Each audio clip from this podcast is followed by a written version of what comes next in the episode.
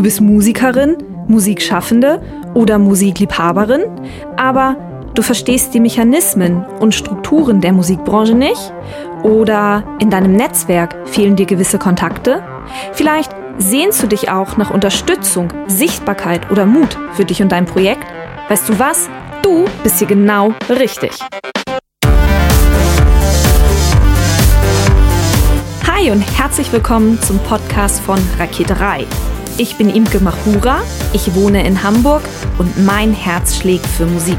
Ich habe meine Leidenschaft zum Beruf gemacht. Nicht als Musikerin, nein, dafür fehlt mir das Talent.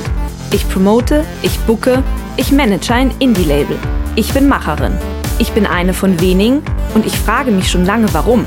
Deswegen habe ich mich auf die Suche gemacht und ich habe Antworten gefunden. In dieser Podcast-Serie porträtiere und interviewe ich Frauen, die die Musikbranche prägen und mitgestalten. Ich zeige, wo die Frauen, Ladies und Bitches der Musikbranche stecken. Und noch mehr. Ich beantworte euch durch diese Interviews zentrale Fragen zur Musikbranche, mache auf Vorbilder sowie Vielfalt aufmerksam, empowere und vernetze. Klingt gut, oder?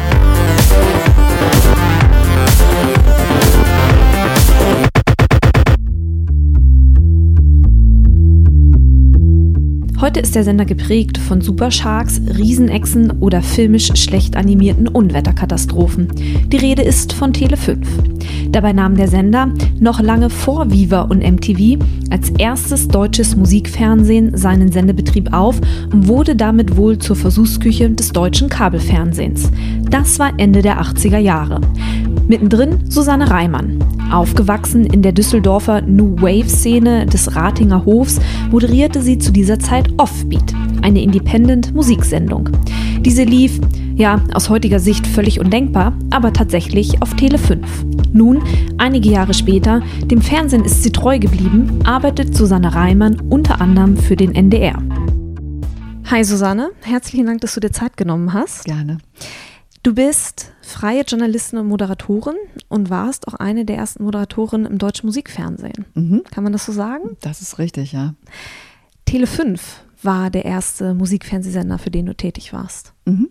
Tele 5 war damals in München auf der Schellingstraße und das war so ein lustiger Haufen von jungen Leuten. Also ich glaube, dass niemand in diesem Haus, das war so ein Haus mit Hinterhof und Hintergebäude, niemand in diesem Haus war älter als 25. In welchem, glaube, in welchem Jahr befinden wir uns gerade, dass wir das mal einordnen ja, können? Ja, das müsste 1987 sein. Hm. Genau. Wie sah, um noch diesen kleinen Exkurs zu machen, wie sah die deutsche Fernsehlandschaft damals aus? Das war der Anfang des Kabelfernsehens. Das heißt, bis das Kabelfernsehen kam, ich glaube irgendwann Mitte der 80er, wenn ich mich richtig erinnere, mit mhm. Sat 1 und RTL, gab es eben erstes, zweites, drittes Fernsehen. Das war's. Ne? Und dann irgendwann Tele 5. Und dann gab es halt Kabelfernsehen und einer dieser Kabelsender war eben Tele 5. Mhm. Die saßen, wie gesagt, in München und das waren lauter junge Leute und wir haben im Grunde genommen nicht viel Vorlage gehabt. Wir haben einfach gemacht, was wir wollten. Ab und zu mal rübergeguckt nach London, weil da war MTV. Die sendeten auch schon zu dieser Zeit ein ziemlich gutes Musikfernsehprogramm. Und äh, wir hatten bei Tele 5 für jede Art von Musik eine bestimmte Sendung. Also ich habe angefangen bei denen mit einer Sendung, die hieß Made in Germany. Da ging es dann um deutsche Musik. Ne? Mhm. Da habe ich dann so äh, Leute wie, ich glaube, Wolf Mahn und so interviewt. Und dann später auch die Toten Hosen natürlich. Und wir hatten eine Sendung für Heavy Metal, die hieß Hard and Heavy. Und dann gab es eben noch die Sendung für Punk und Avantgarde und die hieß Offbeat. Und die habe ich irgendwann gekriegt dann da. Mhm. Was hast du gemacht in dieser Sendung bei Offbeat? Wie kann ich, also, wie kann ich mir die Sendung vorstellen? Die Sendung hatte vorher jemand anders. Der hatte irgendwann keine Lust mehr und ist abgesprungen bei Tele5. Mhm. Christian Eckert hieß der. Und der ist einfach ausgestiegen und äh, unser Chef der Musikredaktion rannte durch den Laden und sagte, so ein Mist, wir müssen jetzt die Offbeat irgendwie einstampfen. Der Christian macht nicht mehr mit. Und zufällig, während er das sagte, stand er gerade vor mir und sagte, oder du machst das. Und ich äh, interessierte mich die ganze Zeit immer für Punk, sowieso und für so äh, alles, was so Alternative äh, Avantgarde war. Ich war damals so New Wave Prinzessin und sah auch so aus. Und ich habe dann gesagt, äh, ja, okay, mache ich. Ich hatte aber gar keine Ahnung, wie man sowas macht.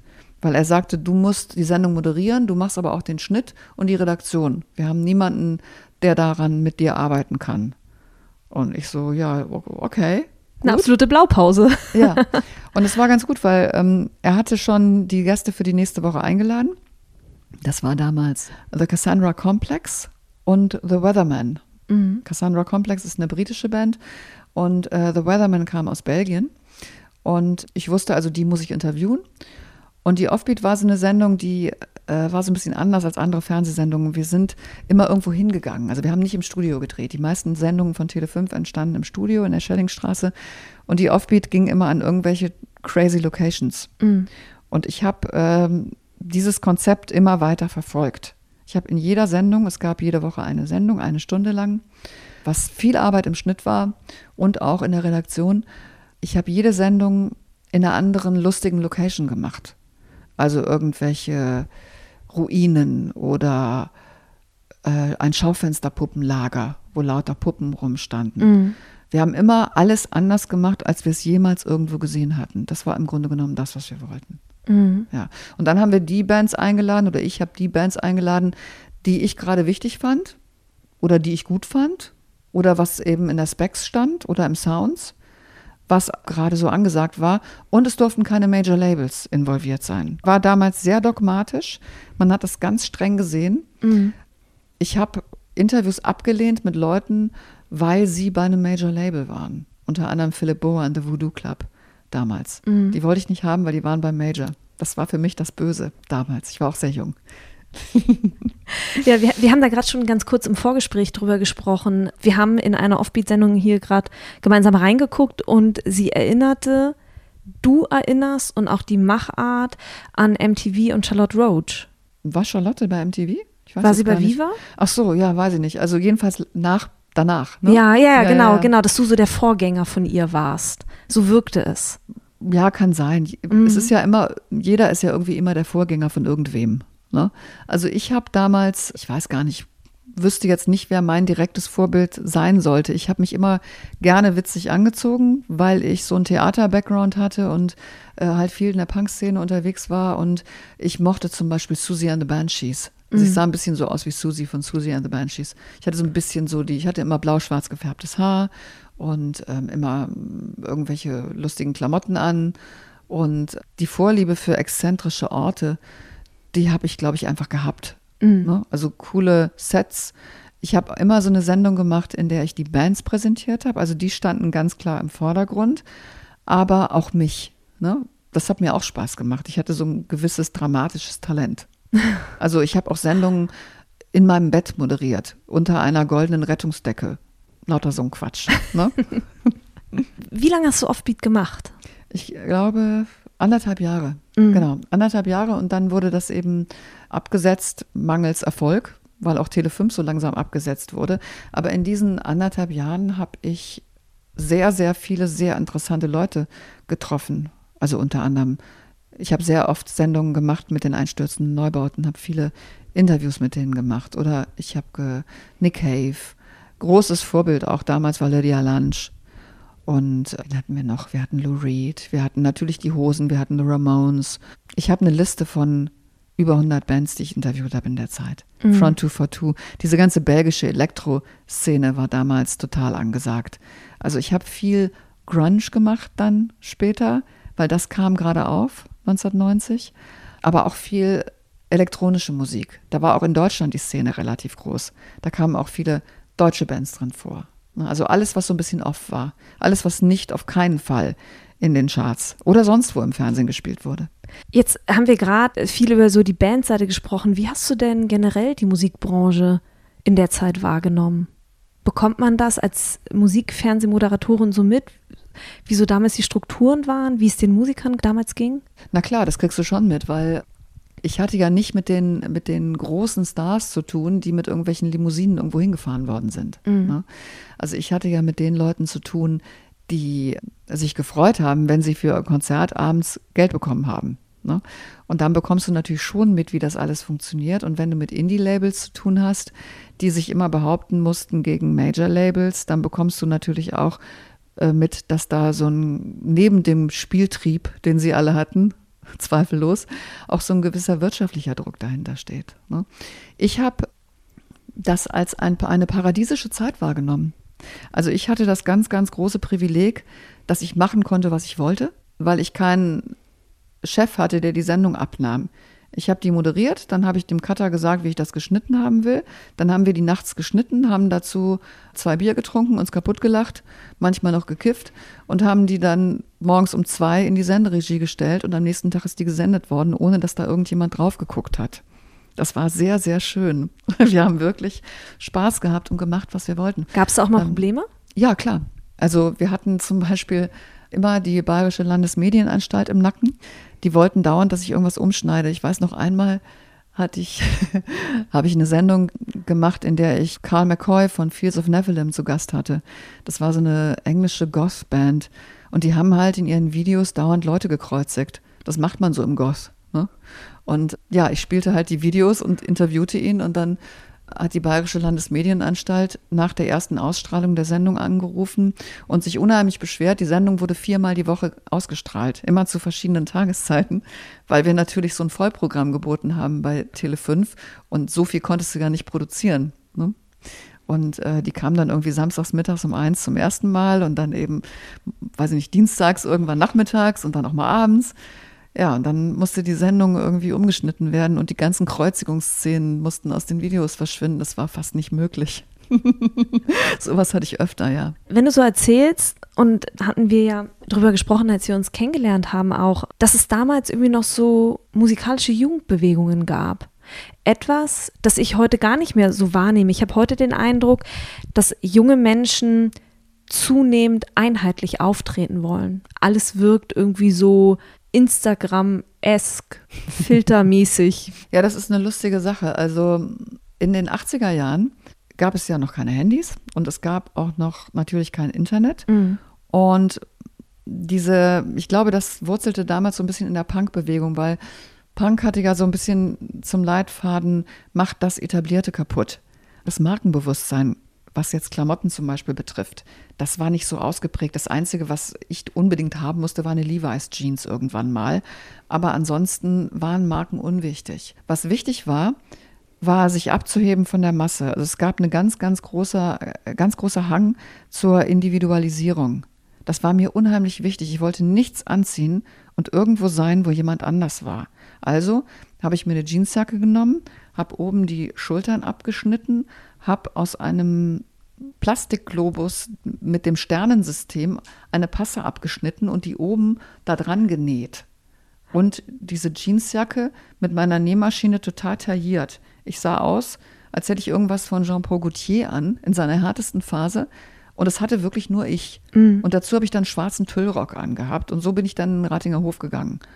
Das war damals einfach so, man wollte ganz anders aussehen.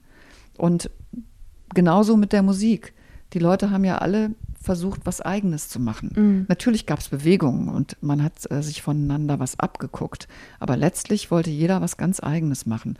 Und jede Band, die ich damals interviewt habe, wenn ich die nach Vorbildern gefragt habe oder nach einer Bewegung oder irgendwie sowas, dann haben die mich alle immer böse angeguckt und haben gesagt, wir wollen nicht in eine Schublade gesteckt werden, weil unser Sound ist nämlich ganz unique. Ne? Das war sehr, sehr wichtig, dass jeder vollkommen individuell ist. Und die New Wave-Mode war ja genauso. Natürlich gab es dann irgendwelche Labels, die solche Sachen verkauft haben an die Leute, aber das war was für Idioten. Wir haben mhm. unsere Sachen selber gemacht. Das fanden wir viel schöner. Ich habe mir selber Kleider aus Wachstischfolie genäht. Das war natürlich unerträglich da drin, aber das war vollkommen egal. Alles, was bequem und harmonisch und angenehm war, fanden wir in den 80ern zutiefst verachtenswert. Deswegen, es war ja eine Gegenbewegung zu den Hippies. Alles, was irgendwie mit laissez-faire und sich hängen lassen und so zu tun hatte, fanden wir blöd. Wir haben grüne Neonröhren in unsere Wohnzimmer gemacht, weil wir das einfach geil fanden, wenn wir fertig aussahen. Das größte Schimpfwort war, wenn dir jemand sagte, du siehst aber gut aus. Dann hast du gedacht, der beleidigt dich, weil er denkt, du hast irgendwie, du siehst gesund aus. Das war das Letzte. Dann wollte ich nicht gesund sein. Ich habe überlegt, ob ich mein Wohnzimmer mit Tränenblech auslege. Was ist denn Tränenblech?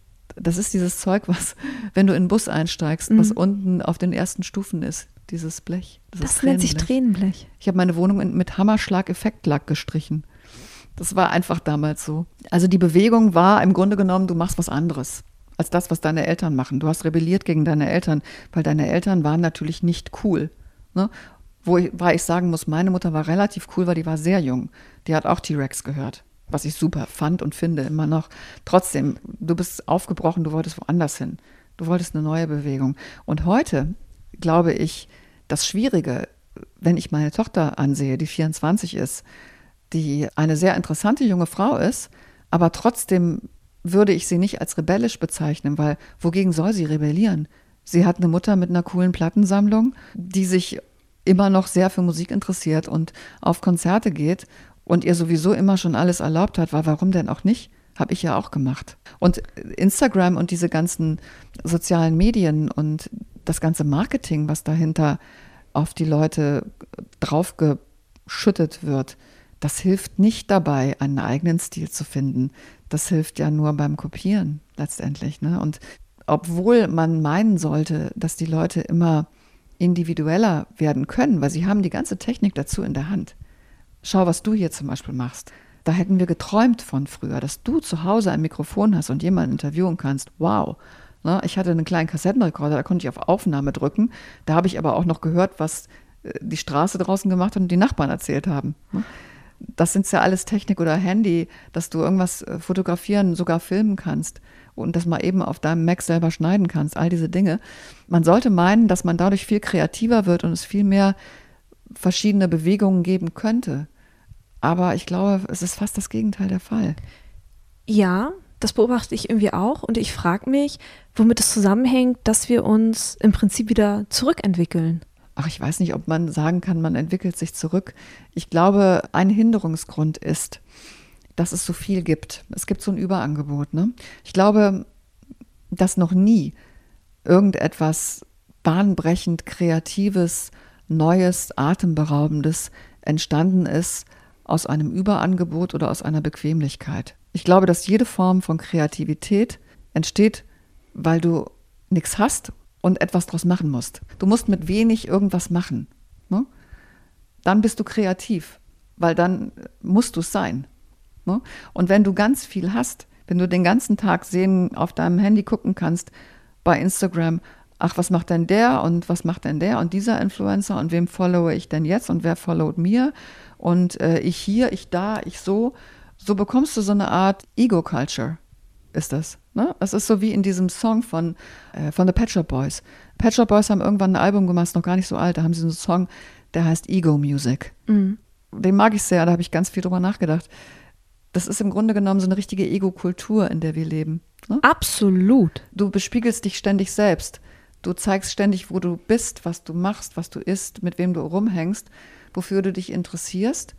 Und dabei geht dir der Blick auf die anderen Menschen und das, was dich umgibt, ja vollkommen verloren. Ne? Spiegelt sich das auch in der aktuellen Musik wieder? Das ist jetzt eine schwierige Frage für mich, weil ich nicht mehr so wahnsinnig viel aktuelle Musik mhm. im Moment höre, außer The Arctic Monkeys und Last Shadow Puppets. Dann lass uns mal zurückgehen in die damalige Zeit und lass uns mal über das Frauenbild zum Beispiel sprechen, das damals herrschte. Wie hast du Musikerin wahrgenommen? Also, das ist, das ist witzig. Ich habe noch nie, also wirklich noch nie, das Gefühl gehabt, dass ich aufgrund der Tatsache, dass ich eine Frau bin, in meinem Beruf irgendeinen Nachteil gehabt hätte. Ganz im Gegenteil. Mhm. Das ist für mich schwierig, so eine Frage zu beantworten. Ich weiß, dass es Leute gibt, die sagen, die haben es schwerer oder die werden nicht mit Respekt behandelt und so weiter und so weiter. Ich wurde immer mit Respekt behandelt. Und wenn nicht, dann wurde ich nach zehn Sekunden mit Respekt behandelt, weil ich mich immer gewehrt habe und weil ich ganz natürlich niemals davon ausgegangen bin, dass mein Selbstbewusstsein kleiner sein sollte als das von meinem Bruder.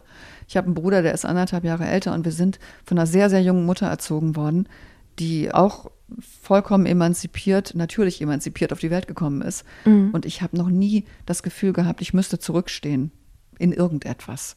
Und deswegen habe ich mich auch nie so benommen und deswegen ist es auch nie passiert. Ne? Die Musikerinnen, die ich kennengelernt habe in der Sendung, die ich moderiert habe, waren naturgemäß auch sehr kämpferische Frauen.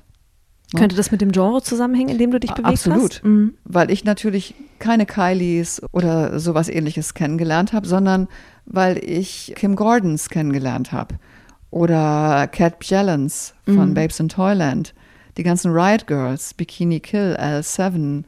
Das waren alles sehr selbstbewusste Personen, die sich natürlich niemals von irgendwem irgendeine Butter vom Brot hätten nehmen lassen. Als du damals die Interviewgäste für Offbeat ausgesucht hast, das ist jetzt auch schon, auch schon eine Weile her, aber was war so dein Gefühl? Hast du mehr Männer oder eher Frauen interviewt? Viel mehr Männer. Mhm. Und das war tatsächlich manchmal ein Problem, dass wenn du irgendwo anrufst und sagst, ja, hi, äh, deutsche Musiksendung, kann ich ein Interview machen und so weiter, dann hast du mit irgendeinem so unfreundlichen englischen Manager zu tun oder amerikanischen. Ich habe ja viele englische oder amerikanische Bands gehabt, manchmal auch französische. Und die haben dann immer gedacht, ich bin das Promo-Girl und rufe an für den Moderator. Das war mal sehr lustig. Und wenn ich dann zu dem Interview hingegangen bin, war es ganz oft so, dass irgendwelche pflegelhaften Punkbands mich nicht ernst genommen haben. Das hat immer ein paar Minuten nur gedauert und dann ging's. Ne? Und ich habe auch schon Leute wirklich an die Wand knallen lassen, wenn die sich mir gegenüber dann blöde benommen haben. Klar haben die auch sexistische Sprüche gemacht oder Bemerkungen über meine Figur oder was weiß ich. Aber ich muss dir ganz ehrlich sagen, das ging mir immer am Rücken vorbei. Ich meine, was machst du in einem Interview? Bist du doch als derjenige, der es hinterher schneidet, hast du doch die Macht. Du kannst die so dämlich aussehen lassen, wie du willst. Ne? Und manchmal habe ich es so aus Spaß gemacht. Und ja, also klar habe ich mehr Männer interviewt. Und ich habe aber auch Laurie Anderson interviewt. Eine wunderbare Frau. Ganz toll.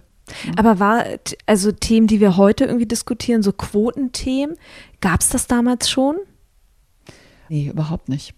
Also du meinst jetzt, ob man, man, hat sich überlegt, ob man jetzt mal eine, in irgendeinem Club, ob man mal eine Mädchenband spielen lassen soll? Ja, dass man heute bewusst darauf achtet, dass 50-50 auf der Bühne steht, dass wenn Line-Up beim Festival 50% Frauenbands, 50% Männerbands. Das wäre absurd gewesen damals.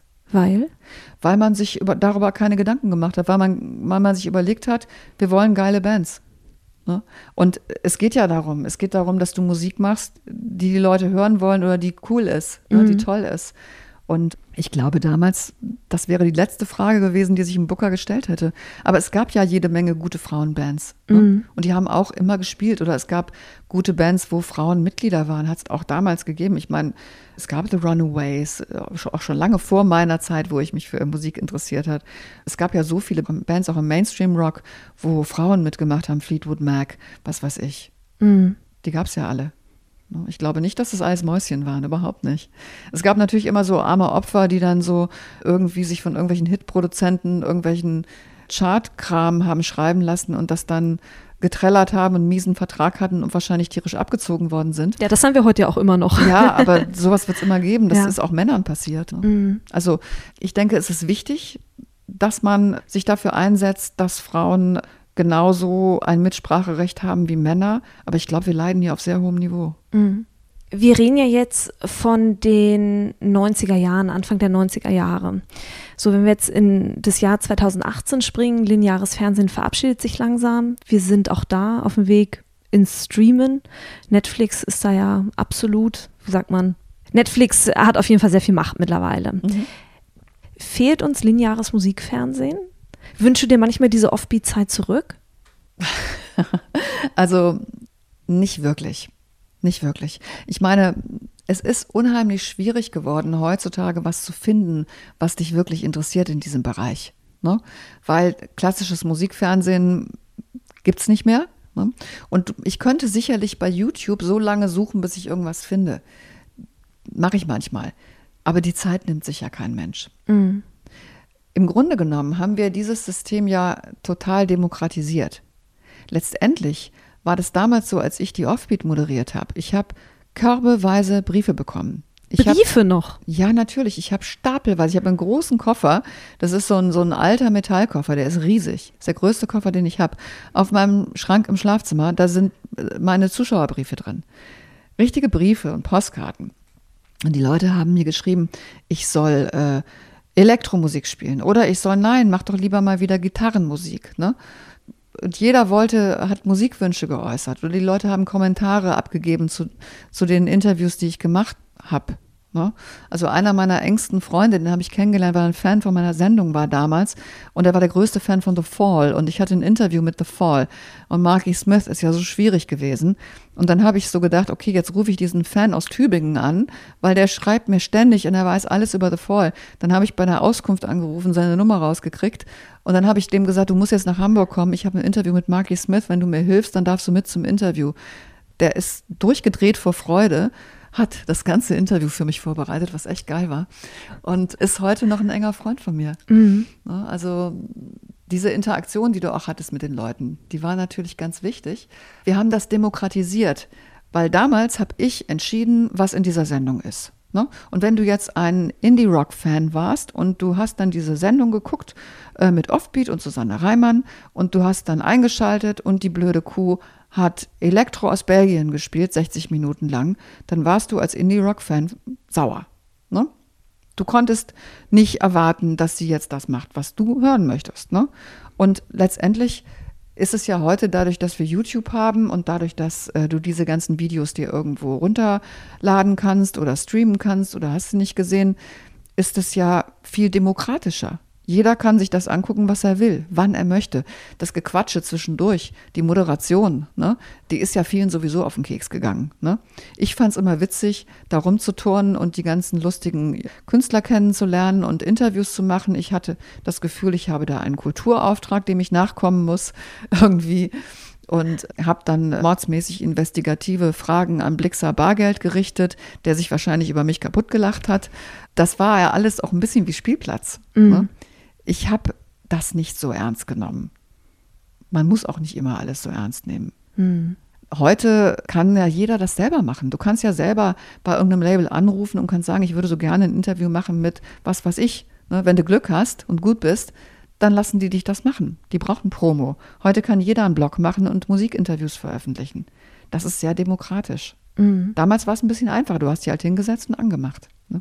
Absolut. Und damals hatten die Moderatoren, die die Musiker auch interviewt haben, noch, finde ich, in der Jugend, in der man steckte, echt eine Bedeutung. Total. Wenn ich an Sarah Kuttner denke, ich verfolge sie heute wieder auf Twitter und ich höre ihren Podcast und für mich ist sie aber immer noch die Viva-Moderatorin. Natürlich. Sie ist es schon lange nicht mehr. Ich bin für ganz viele Leute auch immer noch die Offbeat-Frau. Würden die dich jetzt so. noch erkennen? Oh ja, das, das passiert tatsächlich relativ oft. Ja. Also man denkt das nicht, aber ich kriege ganz oft E-Mails von so, meistens sind es Jungs, beziehungsweise Männer natürlich jetzt, die sind alle immer ungefähr zehn Jahre jünger als ich und die äh, schreiben mir dann ganz lange Briefe von, nein, du hast meine, meinen Musikgeschmack gebildet, du hast mir so eine Welt eröffnet. Also es ist ganz süß. Also ganz nette Mails bekomme ich dann, die haben dann irgendwo meine Internetseite gefunden und, und freuen sich einfach, dass ich noch lebe oder so. Ne? Mhm. Dieser Koffer mit den Fanbriefen, den du erwähnt hast. Du hast die Fanbriefe immer noch? Ich habe die lustigen behalten. Ich habe ganz oft so äh, Verlosungen gemacht. Mhm. Ne? Dann hatte ich von irgendeinem Label, die, die haben mir immer Platten geschickt, ne? also Vinyl. Ich habe viel mit Rough Trade gemacht zum Beispiel.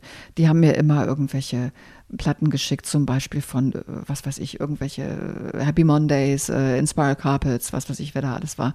Platten und die habe ich dann verlost. Dann habe ich irgendwelche total schwachsinnigen Fragen gestellt und habe gesagt, so, wer mir die schönste Postkarte mit Hirschen drauf schickt, der gewinnt. Ich habe zehn Platten. Und dann habe ich irgendwie 200 Hirschpostkarten gekriegt. Das war super. Das hatte immer alles so ein bisschen Humor auch dabei. Mhm. Ne? Und diese ganzen Postkarten und wenn es nette Briefe waren, habe ich die behalten, klar. Mhm. Gab es Interviews, die in der Offbeat-Sendung grandios in die Hose gegangen sind? ich muss mal überlegen. Ja, es gab eins mit einer schwedischen Band. Mhm. Das war sehr lustig.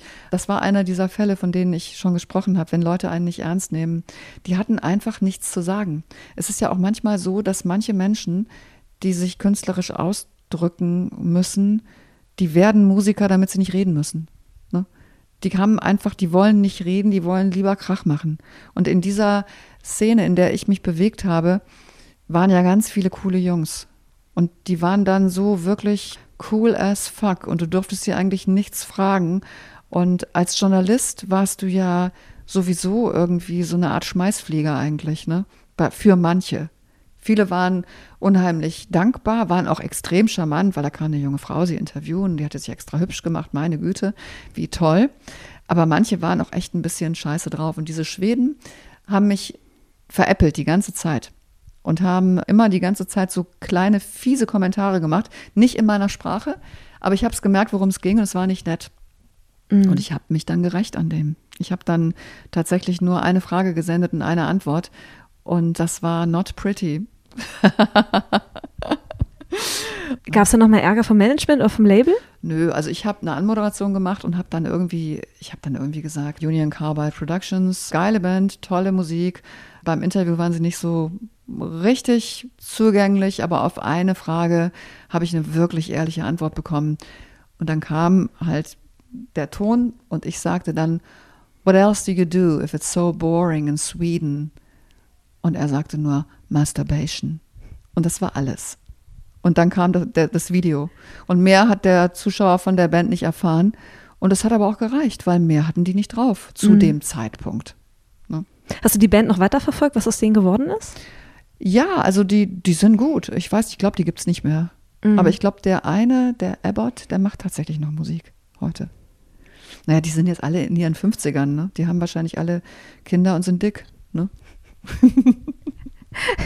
dick, Kinder und sehen nicht mehr gut aus. Wirklich, ja, ja. Aber ihr Instrument können sie womöglich noch spielen. Ja, ja.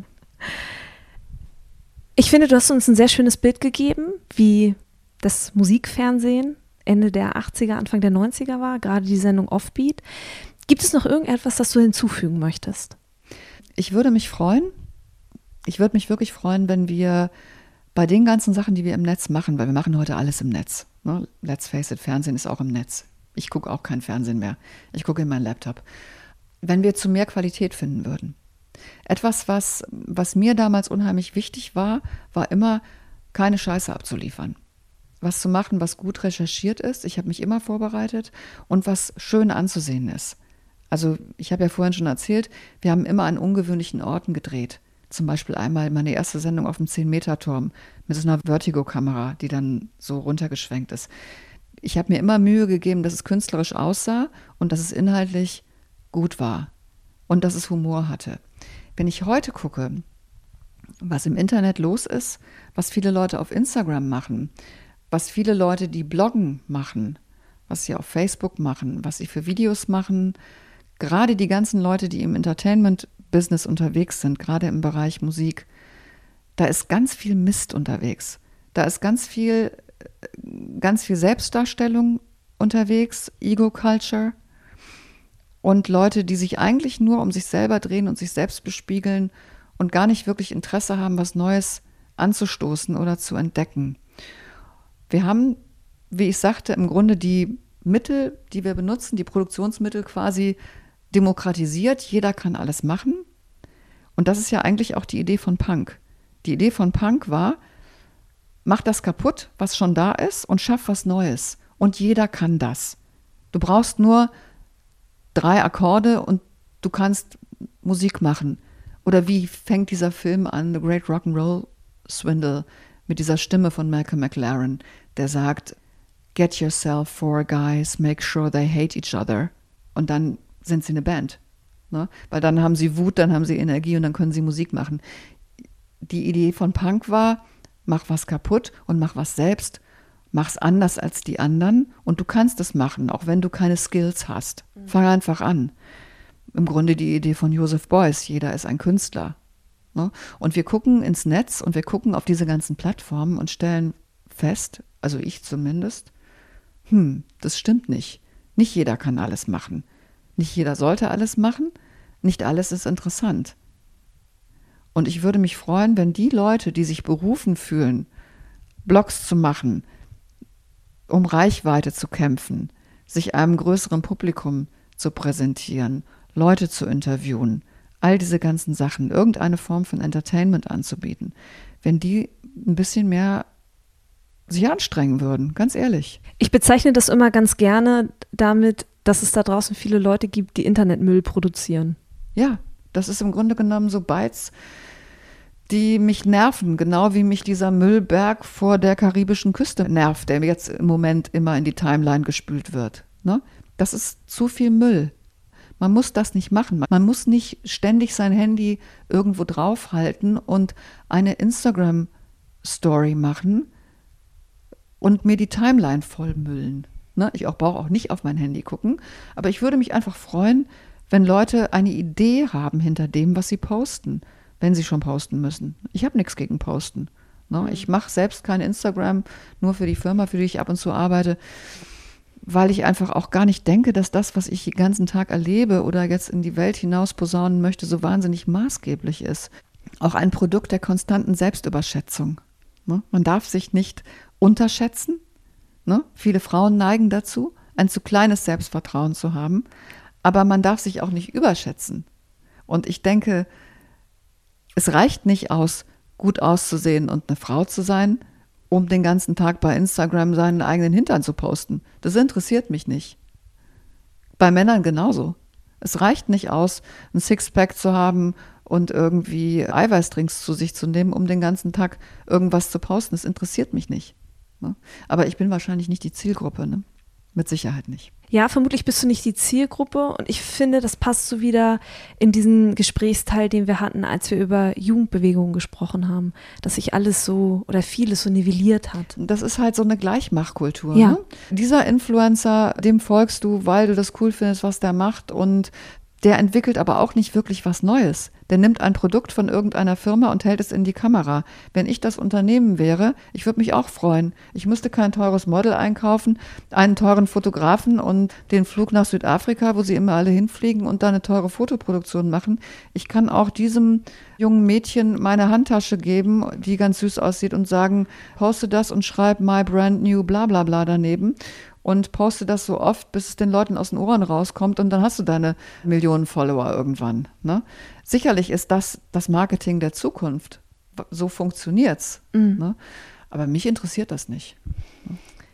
Lass uns das nochmal auf die Musik beziehen. Mhm. Lässt sich das auf die Musik beziehen?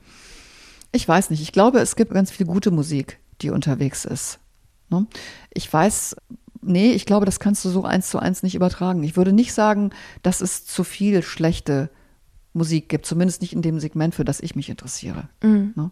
Weil du musst ja heute, um mit Musik Geld zu verdienen, musst du ja ziemlich gut sein auch. Ne? Du kannst ja von den Plattenverkäufen oder so, kannst du ja nicht leben. Du musst ja touren. Ne? Also früher haben ja ganz viele Leute, die eine Band hatten, hatten auch noch einen richtigen Job.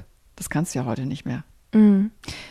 Naja, und da sind wir vielleicht wieder auch ein Stück weit bei Offbeat, weil Gatekeeper wie du weggefallen sind. Weiß ich nicht. Also wir haben ja nach Offbeat ging es ja weiter. Also wir haben ja dann irgendwann, gab es ja VH1 Deutschland. Mhm. Da haben wir ja viele von den Indie-Bands einfach weiter interviewt. Es gab auch noch MTV zu der Zeit. MTV war ja mal ein Musiksender. Die haben ja auch diese ganzen Bands abgebildet. Ne? Mhm. Aber natürlich nicht die unbekannteren. Also das nischigste Programm habe wahrscheinlich schon ich gemacht, ja. Mhm. Naja, sein. aber dann irgendwann kam halt YouTube. Also das meine ich halt, ja, ja. Ne? als dann das Musikfernsehen aus dem linearen Fernsehen ins Internet gewandert ist, da ist ein wichtiger Gatekeeper weggefallen, dass Musik mit einem mal viel, viel breiter hat stattfinden können. Na klar.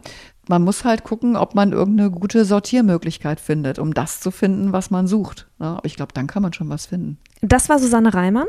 Herzlichen Dank, dass du dir Zeit genommen hast. Sehr gerne. Das war Susanne Reimann, eine der ersten Moderatorinnen im deutschen Musikfernsehen. Herzlichen Dank fürs Zuhören. Hat euch die Podcast-Folge gefallen? Dann bewertet sie gerne auf iTunes. Die nächste Podcast-Folge erscheint am 15. Oktober. Bis dahin alles Gute und bleibt mir gewogen. Eure Imke.